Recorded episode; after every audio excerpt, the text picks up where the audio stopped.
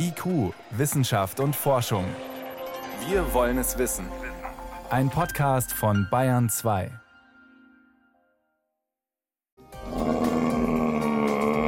Klingt schon bedrohlich, so ein Braunbär. Dabei ist der Mensch viel gefährlicher.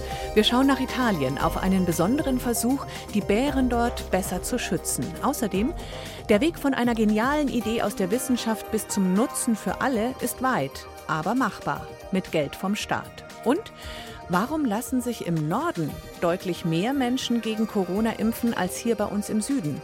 Einen Erklärungsversuch bekommen Sie gleich.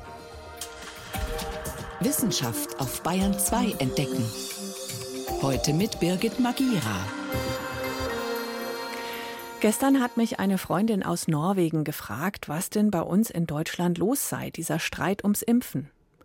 Und ein Bekannter aus Südafrika hat erzählt, wie dort das ganze Dorf feiert, wenn der Letzte seine Corona-Impfspritze bekommen hat. Und ja, die Frage treibt viele um, warum eine kleine Gruppe von Menschen die Erkenntnisse aus evidenzbasierter Medizin komplett ignoriert.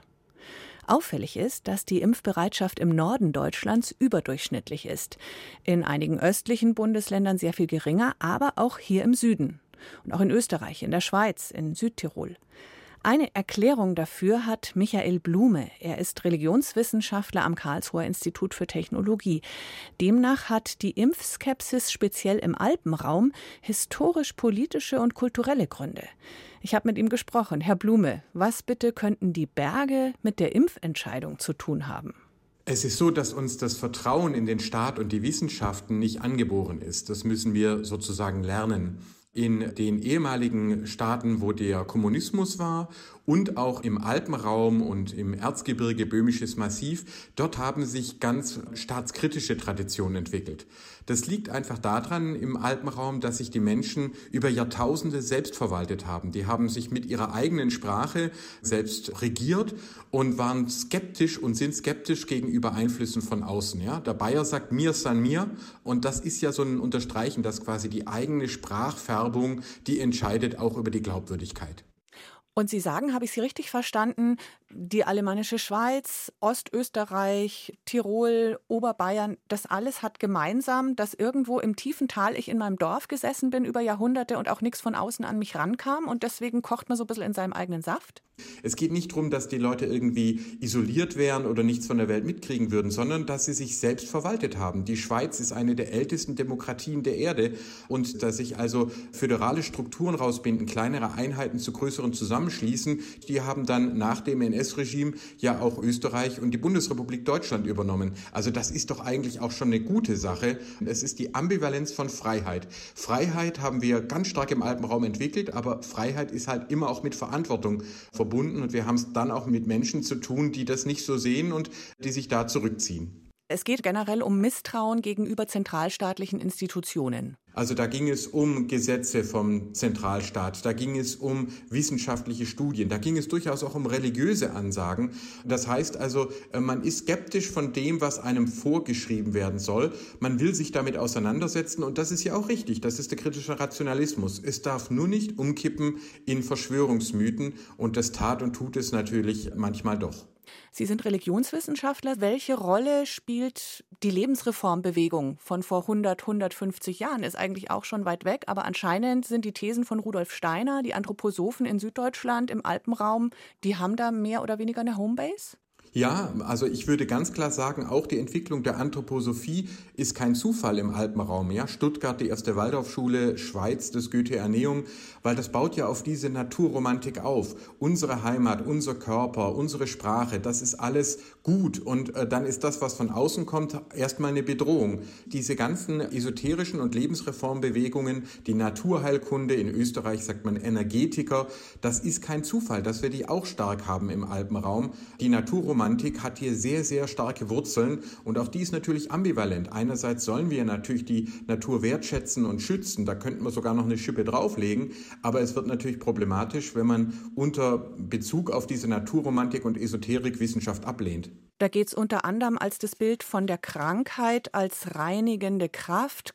Und letztendlich auch dieses Bild von Krankheit als Ausdruck von ich denke oder fühle falsch? Bin ich da gleich parallel zu, es ist Gottes Wille und er bestraft die Sünder? Das klingt fast ein bisschen ähnlich.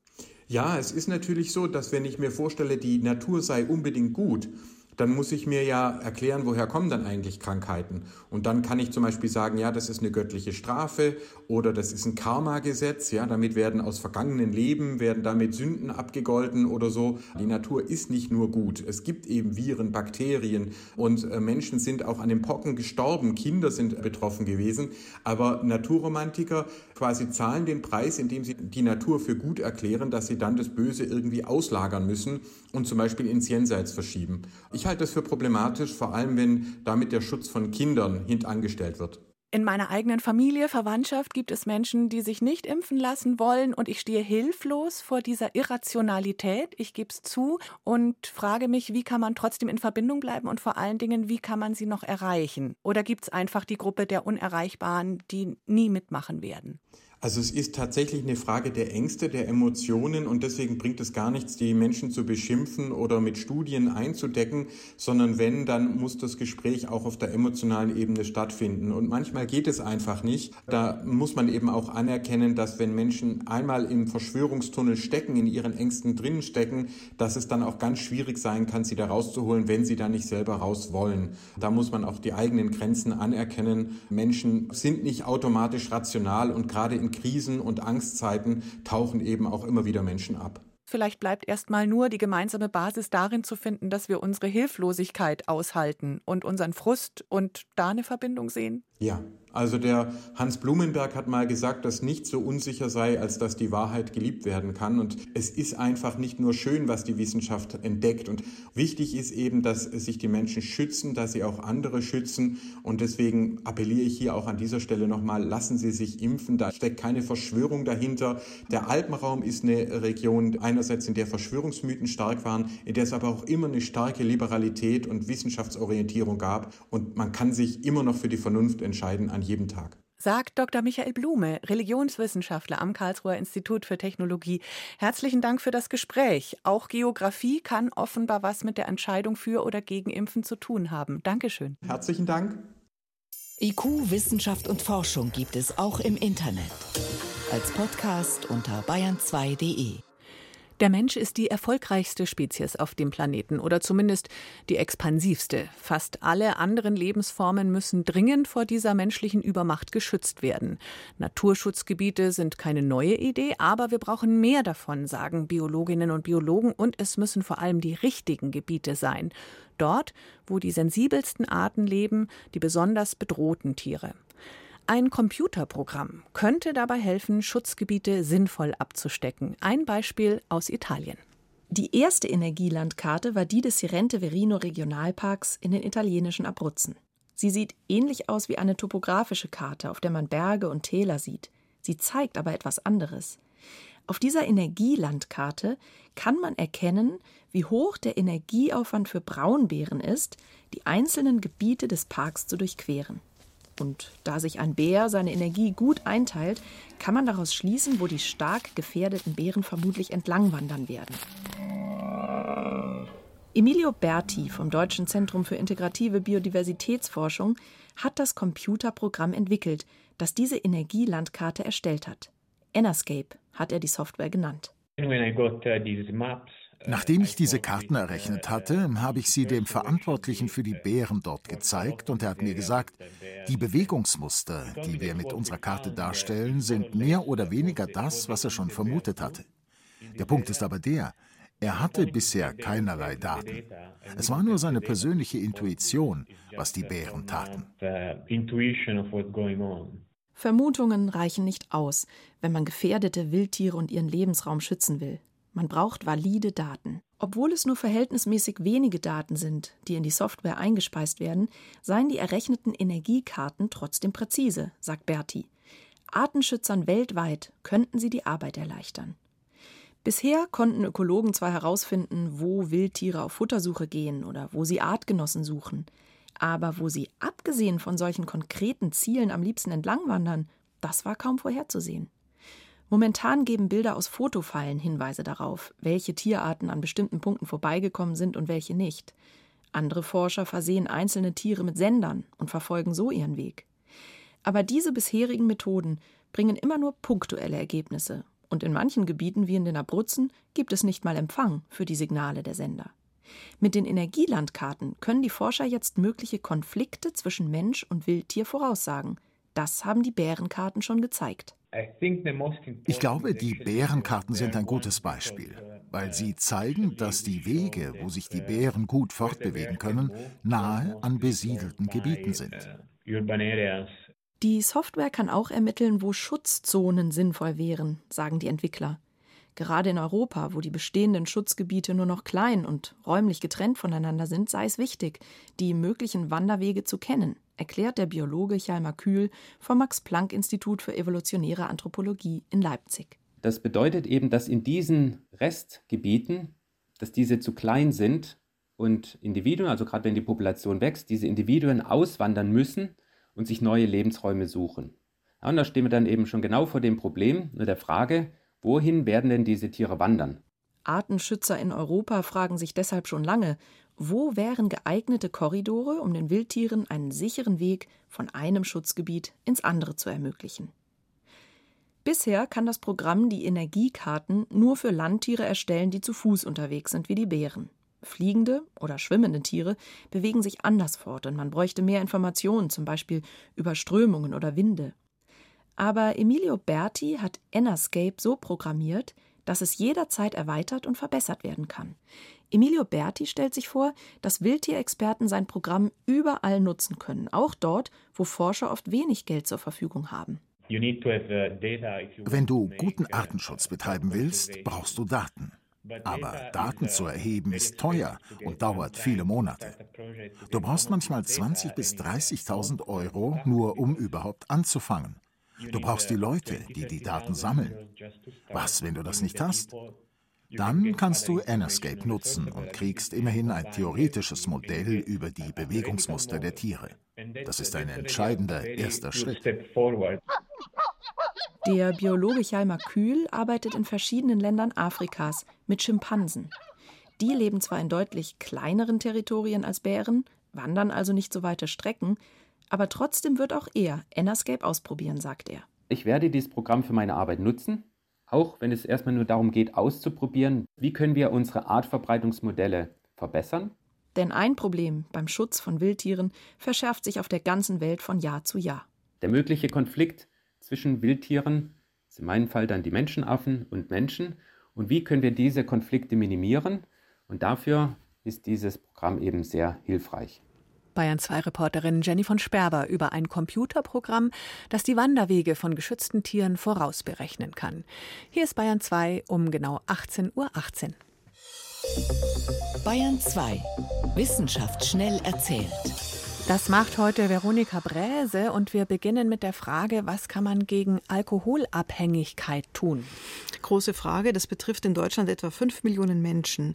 Forschende haben sich das Gehirn von alkoholkranken Ratten angeschaut und da haben sie ein Rezeptormolekül gefunden, das das Verlangen nach Alkohol steuert.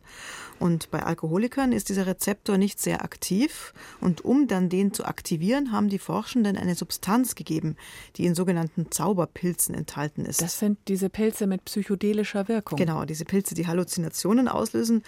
Und Psilocybin heißt der Wirkstoff, der da enthalten ist. In den USA wird der Wirkstoff bereits im Rahmen einer Studie an schwer Depressive vergeben und jetzt die Hoffnung, Alkoholkranken zu helfen. Bei Ratten hat es funktioniert, das Verlangen nach Alkohol zu senken. Das könnte einmal Alkoholikern helfen, nicht rückfällig zu werden. Wobei solche Zauberpilzextrakte natürlich nur unter ärztlicher Aufsicht gegeben werden dürfen. Und richtig verstanden, im Moment funktioniert es halt auch erst nur bei Ratten. Genau, und hoffentlich wird es auch irgendwann eine Anwendung für alkoholkranke Menschen geben. Hm. Jetzt geht's ins ewige Eis der Antarktis, das vielleicht gar nicht so ewig ist, weil Forschende haben sich mit dem Ende der letzten Eiszeit vor rund 10.000 Jahren beschäftigt. Da ist es um einige Grad nur wärmer geworden und lange hat man jetzt gedacht, na ja, das dauert viele Jahrzehnte, bis das Antarktiseis mal schmilzt, aber Schon nach zehn Jahren, so ist jetzt die neueste Erkenntnis, gab es damals enorme Schübe beim Abtauen der Eisberge. Das Eisschild hat innerhalb dieser kurzen Zeit gewaltig an Stabilität verloren und dann erst ist die Schmelze noch viele Jahrhunderte eher langsam weitergegangen. Aber eben am Anfang super schnell. Genau, erstmal ganz rapide am Anfang, innerhalb von zehn Jahren. Was uns jetzt für die heutige Lage wenig Mut macht, die Experten sagen, dass der Kipppunkt auch jetzt durch den Klimawandel schon schnell erreicht sein könnte, weil eben schon große Eisberge abbrechen. Das kann dann die gesamte Eisfläche erschüttern und lässt sich dann wohl auch nicht wieder gut machen. Hm. Hm. Zum Schluss zu einem, zu einem Aufruf der NASA. Die will auf den Mond ein Atomkraftwerk bauen Entschuldigung, und sucht nach Firmen, die sich dafür einsetzen wollen. Bis Februar können amerikanische Unternehmen Vorschläge bei der NASA einreichen. Also okay, amerikanische Unternehmen können sich bei der NASA bewerben um warum ausgerechnet ein Atomkraftwerk auf dem Mond? Ja, also Astronauten sollen auf dem Mond einmal genug Energie zur Verfügung haben und das soll ausgerechnet mit Kernspaltung passieren. Hm. Und viel Energie liefern, mindestens 40 Kilowatt kontinuierliche elektrische Leistung, genug für 30 Haushalte über zehn Jahre. Das System sollen Ingenieure auf der Erde bauen und dann zum Mond bringen. Und das darf also nicht allzu groß werden, vier auf sechs Meter und höchstens 6000 Kilogramm schwer. Das sind so die Vorgaben der NASA. Mhm. Und bis Februar könnte man sich bewerben, wenn man wollte. Vielen Dank, Veronika Bräse, für die Kurzmeldungen aus der Wissenschaft.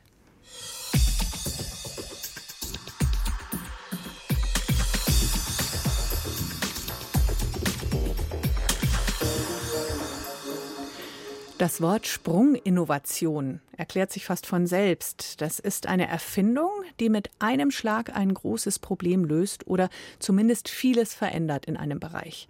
Deutschland, heißt es, sei ein innovatives Land mit kreativen Köpfen, guten Ideen und hochwertiger Grundlagenforschung. Nur wenn es dann darum geht, diese Ideen auch umzusetzen, da hapert es dann oft. Und da soll eine neue Bundesagentur helfen, vor allem mit Fördergeld. Die Agentur eben für Sprunginnovation. Vor zwei Jahren gegründet. Da kann man schon mal Zwischenbilanz ziehen. Mit dem Direktor Rafael Laguna de la Vera konnte ich vor der Sendung sprechen und ihn fragen, wo ist denn bisher Fördergeld hingeflossen und kann sich schon was sehen lassen? Zum Beispiel, wir finanzieren die Entwicklung eines Hochwindrades, was über 300 Meter hoch werden kann, damit mehr Windenergie ernten kann, auch in windschwachen Gebieten gebaut werden kann und das in einer völlig neuartigen Konstruktion, die die Kosten der Windenergie sehr stark senken soll. Wir wollen unter drei Cent pro erzeugte Kilowattstunde kommen. Anderes Beispiel, völlig neuer Wirkweg zur Heilung der neurodegenerativen Krankheiten, wie zum Beispiel Alzheimer. Hier gehen wir nicht übers Immunsystem, wie das mRNA und eigentlich fast alle Wirkstoffe machen, die wir einnehmen, sondern wir gehen einen chemischen Wirkweg, der die Verklumpung im Gehirn auflösen und wieder rückführen soll, um an diese furchtbaren Krankheiten ranzugehen. Dabei sind auch für Science-Fiction-Fans sowas ähnliches wie ein Holodeck, ein neuartiger Computer, wie der Analogcomputer, die Reinigung von Mikroplastik aus dem Wasser mithilfe von kleinen Luftbläschen, also alles Dinge, die wirklich große Themen anpacken, die aber Zeit und viel Geld brauchen, um entwickelt zu werden. Und gleichzeitig stelle ich es mir schwierig vor, aus der Masse an Bewerbern, ich denke, Sie haben viele Anfragen, diejenigen rauszufischen, wo Sie tatsächlich Potenzial erkennen. Was sind die Kriterien, nach denen Sie auswählen? Wir haben uns einen äh, Kriterienkatalog mit über 90 Kriterien gebaut. Daran finden Sie zum Beispiel, dass es häufig auf die Innovatoren oder den Innovator, die Person selbst ankommt. Das muss eine Person sein, die für ihr Thema brennt, die viele Jahre oder oft Jahrzehnte mit der Erforschung und Entwicklung dieses Themas zugebracht hat. Die sind zum Beispiel, was sie alle eint, äh, nicht so sehr am Geld interessiert. Sie sind auch ein bisschen crazy, ne? denn der Sprunginnovation vorher ist immer ein bisschen verrückt. Vermutlich hat auch Gutenberg vor ein paar hundert Jahren Kopfschütteln geerntet, als er gesagt hat, hat, ich habe sowas hier, Buchdruck und so, völlig verrückt. Das ist ja eine echte Sprunginnovations, Business Angel, äh, Disruptoren-Story. Da ist alles drin, was, mhm. was heute so hochgehypt wird. Das hat der gute Gutenberg schon alles durchgemacht. Also da muss man auch gute Nerven haben. Mhm. Welches Kriterium wäre noch sehr wichtig bei Ihrer Auswahl? Wir schauen sehr gerne auf sogenannte Plattformen, das heißt Technologien, die ein Potenzial für viele, viele unterschiedliche Anwendungsfälle haben. Zum Beispiel mRNA ist eine Plattform, weil eigentlich ja entwickelt für die individualisierte Krebstherapie, ist am Ende erstmal die erste Anwendung ein Impfstoff geworden. Das heißt, Sie können je nach Anforderung, je nach Markt und je nachdem, wo die größten Chancen sind, umschwenken auf andere Ideen, was Sie damit machen. Wir schauen auch drauf, wie groß der volkswirtschaftliche Nutzen ist. Wir können uns auch der großen Fragen der Zeit widmen, wie zum Beispiel dem Mikroplastik oder der Energiewende oder so, die vielleicht erstmal kommerziell gar nicht so aufregend ist, aber die große Probleme löst, die den Bürgerinnen und Bürgern am Schluss dann zugutekommen. Sie haben, wenn ich es richtig sehe, im Moment auch sogenannte Challenges ausgeschrieben. Da geht es um, finde uns neue antivirale Mittel oder hol uns mhm. bitte CO2 aus der Atmosphäre. Wie weit ist das schon gediehen? Haben sich da schon Menschen gemeldet? Ja, die erste war äh, die antiviralen Wirkstoffe haben 45 sehr, sehr hochwertige Bewerbungen bekommen. Übrigens aus dem gesamten Umfeld, also aus Wissenschaft, Forschung, aber auch kleine Firmen und Einzelkämpfe, die wir damit ansprechen. Das Verfahren ist sehr schlank. Wir können in kürzester Zeit die Sachen durchfiltern. Das haben wir getan von 45 auf 20. Dann eine Jury, zwei Tage. Das ging also zack, zack, zack. Neun davon sind dann von der Jury ausgewählt worden und diese neun hatten zwei Werktage später ihre unterschriebenen Verträge auf dem Tisch. Und die haben jetzt mehrere hunderttausend Euro jeder bekommen,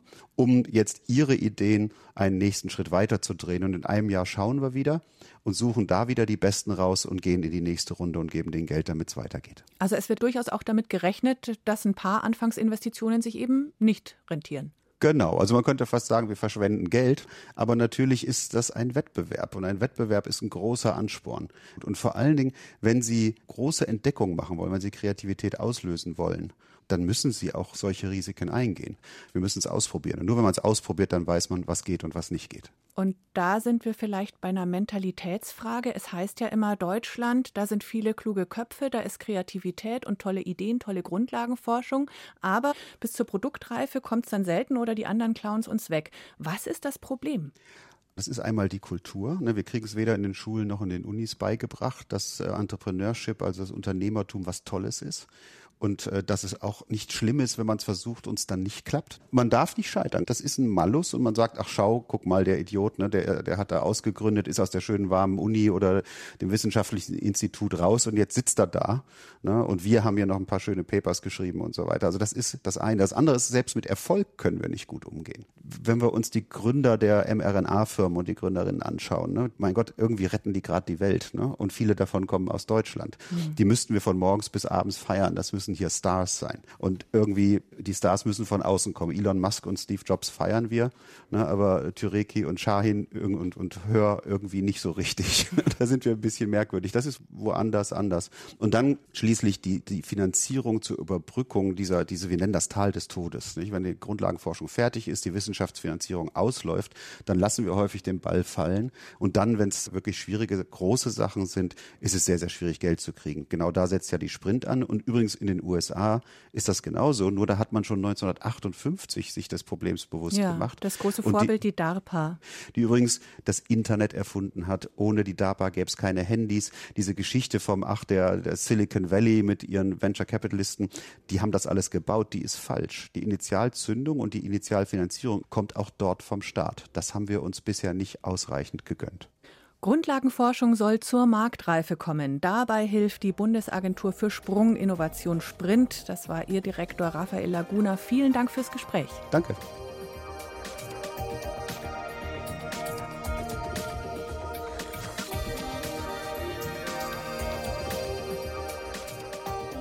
Und das war's schon wieder von IQ Wissenschaft und Forschung. Am Mikrofon war heute Birgit Magira.